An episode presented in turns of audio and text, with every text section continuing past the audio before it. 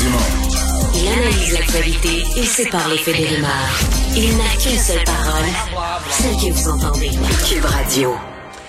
Hier, à par ailleurs, on parlait avec Mme Polonska, cette euh, Ukrainienne d'origine, mais qui vit au Canada depuis 25 ans, son conjoint qui est, natif du, Québec, euh, qui sont allés chercher euh, la mère de Madame, 88 ans, aux frontières, sont allés vraiment la chercher à la frontière entre la Hongrie et l'Ukraine, de la traverser la frontière, ils l'ont pris avec eux.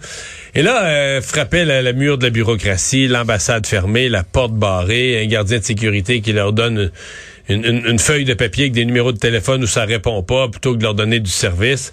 Euh, c'est un exemple, me direz-vous, mais c'est un peu ce qu'on entend de la réponse, de la difficulté du Canada euh, dans sa réponse aux demandes des, euh, des réfugiés. Alexandre Boulris, député du NPD, est avec nous. Bonjour, Monsieur Boulris. Bonjour, M. Dumont. Comment vous interprétez, comment vous analysez la réponse du Canada aux besoins des réfugiés? Ben, c'est une réponse qui est nettement insuffisante et puis euh, c'est presque honteux, mais c'est pas surprenant. Ça fait des années sous les libéraux que l'immigration au Canada est une véritable catastrophe. On n'est pas capable de parler à personne. Les délais sont toujours euh, dépassés. Les gens sont laissés dans l'incertitude, dans le noir. On a vu l'échec de l'opération pour euh, nos alliés afghans pour les faire venir ici aussi. On a l'impression que l'histoire se répète malheureusement, puis que malgré les beaux discours de Justin Trudeau, ben il n'y a pas vraiment de directives puis de ressources qui sont mises sur le, le terrain. Puis comme vous le disiez, que vous le dites, là, les, portes fermées, les téléphones qui répondent pas, euh, comment ça fait qu'on n'ouvre pas les, les horaires de travail de ces ambassades-là pour être capable d'accueillir les gens? C'est absolument incompréhensible. Ouais. Pourtant, euh, vous dites, M. Trudeau fait des beaux discours, mais il ferait vraiment des discours forts sur le fait que le Canada est là, va être là pour les réfugiés. Mme Joly fait des discours euh, tout aussi convaincants. Euh, qu'est-ce, qui se passe? Comment ça se fait? Est-ce que c'est leurs intentions qui sont pas sincères? Et c'est parce qu'ils ont pas les mains sur les leviers de commande, que la bureaucratie est trop lourde? Qu'est-ce qui se passe? Que les souliers, euh, les, bottines ne suivent pas les babines, là, c'est ça qui arrive. Puis malheureusement, c'est trop souvent le cas avec euh, avec les libéraux, parce qu'il y a quand même des directives à donner puis des moyens à mettre sur le terrain. Comment ça se fait qu'on lève pas l'obligation de visa pour les Ukrainiens pour qu'ils viennent ici? Comment ça se fait que le nouveau programme pour les, les, séjours temporaires on nous dit on va être capable d'accueillir les nouveaux réfugiés au début avril? Monsieur Dumont, début avril, qu'est-ce qui va rester de l'Ukraine au début avril? Ces gens-là, ils vont être encore vivants? Il y a des gens qui sont en train de, de se faire bombarder, de souffrir, qui sont sur la route en train de fuir. Et là, on parle d'un délai de trois semaines, alors que les levées des, visas, l'Irlande l'a fait il y a quelques jours. Comment ça se fait que le gouvernement libéral n'est pas capable de faire ça? Puis on n'a même pas de plan. Comment, combien de réfugiés on veut accueillir? Où est-ce qu'on va les loger, ces gens-là?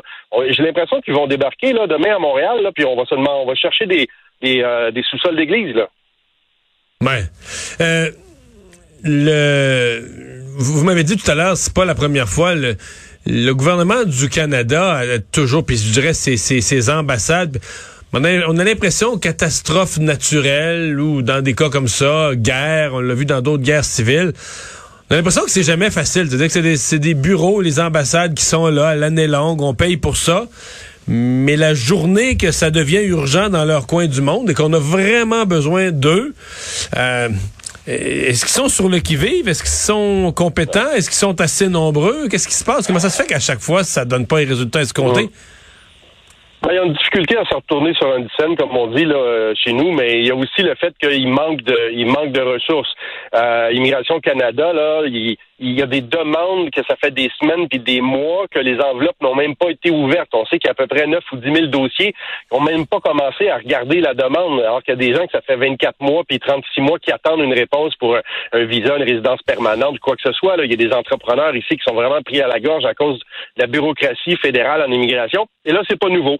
Ça s'est répété avec les Afghans, ça s'est répété encore une fois euh, on craint que ça va être la même chose avec, euh, avec les Ukrainiens. Il faut mettre plus de ressources, puis il faut avoir un, ministère beaucoup plus agile, beaucoup plus flexible. Euh, c'est complètement ridicule. non seulement c'est, c'est, c'est, ça nuit à ces réfugiés-là, puis ça, leur met des bâtons dans les roues, mais en plus de ça, ça, nuit à notre réputation à l'international. On n'a pas l'air sérieux. Il y a 1,5 million de réfugiés en Pologne en ce moment, puis la Pologne est capable de faire le travail, puis nous, on a l'impression qu'on n'est pas là du tout, malgré justement les beaux discours. Qu'est-ce que vous retenez du voyage de M. Trudeau en Europe, qui est presque terminé, là? Ben, donner quand même, il faut, il faut montrer notre solidarité avec l'Ukraine puis le peuple ukrainien. Donc, aller là-bas, parler à nos partenaires de l'Union européenne ou de l'OTAN, c'est une bonne chose. Il faut entretenir ça puis, montrer qu'on est là. Mais ensuite de ça, il faut avoir des, des, des actions qui sont réelles. Euh, ça peut se ressembler à un, une opération de relations publiques avec des belles photos, avec des soldats, avec des beaux sourires. Beaucoup de ministres qui accompagnaient M. Trudeau, alors qu'il y a beaucoup de travail à faire justement ici pour être capable d'avoir un plan pour accueillir ces gens-là puis accélérer le processus. Um, donc, je donne pas une grosse note à M. Trudeau pour ce voyage-là, -là, l'annonce de 115 millions. Euh, il aurait pu la faire ici. Il n'y a pas besoin d'aller en, Europe pour le faire. Il n'y a rien de vraiment concret qui a été fait. Puis, ben, on, on a encore trois semaines d'attente avant d'accueillir euh, massivement les premiers réfugiés. Donc, euh, j'ai pas vu, j'ai pas vu un voyage très utile à part d'une manière polie aller montrer qu'on s'intéresse à ce qui se passe là-bas. Est-ce qu'il y avait trop de ministres avec lui? Parce que ça a été posé comme question, ça aussi. Il y avait quand même euh, une part importante du gouvernement qui était là. Mme Freeland, Mme euh, Annan, Mélanie Joly, mais qui n'était pas toujours avec lui, mais qui était ailleurs en Europe. Mais la question s'est posée quand même. Est-ce qu'il y a une proportion trop, trop grande du gouvernement qui était plus au pays cette semaine? Au NPD, on pense que oui. Là, c'est bien beau qu'une une pause parlementaire, on n'a pas besoin d'être à Ottawa là, pour euh, cette semaine, mais je pense que Mme Freeland a quand même un budget à, préparer. On est au, euh, au, mois de mars, là, ça devrait s'en venir. Ça, il va falloir être, capable d'avoir un, budget rapidement. Je pense pas que sa présence est absolument nécessaire. Peut-être personnellement, elle a un intérêt, on comprend à cause de ses origines, mais Mme Joly soit là, ça c'est normal. Mais ensuite de ça, la défense et tout ça, ça faisait beaucoup. Là. Je pense qu'il aurait pu avoir. Euh, c'est comme hmm. c'était un peu un show de boucan. Vous avez un nouveau joueur en politique fédérale aujourd'hui, Jean Charest, qui fait le saut à la direction des conservateurs. Euh, avez-vous l'impression que c'est qu'il va rafler le Québec? Ah, c'est dur à dire, mais euh, disons que je suis pas certain de votre qualificatif, M. Dumont, en disant que c'est un nouveau joueur. On a l'impression que c'est quelqu'un qui a été là depuis longtemps. Ouais, je l'ai reçu ce matin en entrevue. Il m'a dit qu'il était une bouffée d'air frais. Son arrivée à Ottawa serait comme une bouffée d'air frais. Ah, OK. Moi, ça me fait plutôt penser au film Back to the Future, là, mais ça, c'est euh, mon opinion.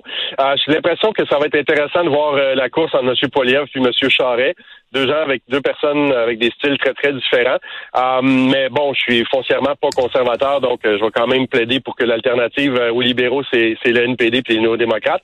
Mais je pense que c'est quelqu'un qui amène quand même une perspective qui est intéressante, malgré un, passé un peu lourd au Québec là, en, termes de relations avec les étudiants, mais aussi euh, les, scandales de corruption, la commission Charbonneau, etc.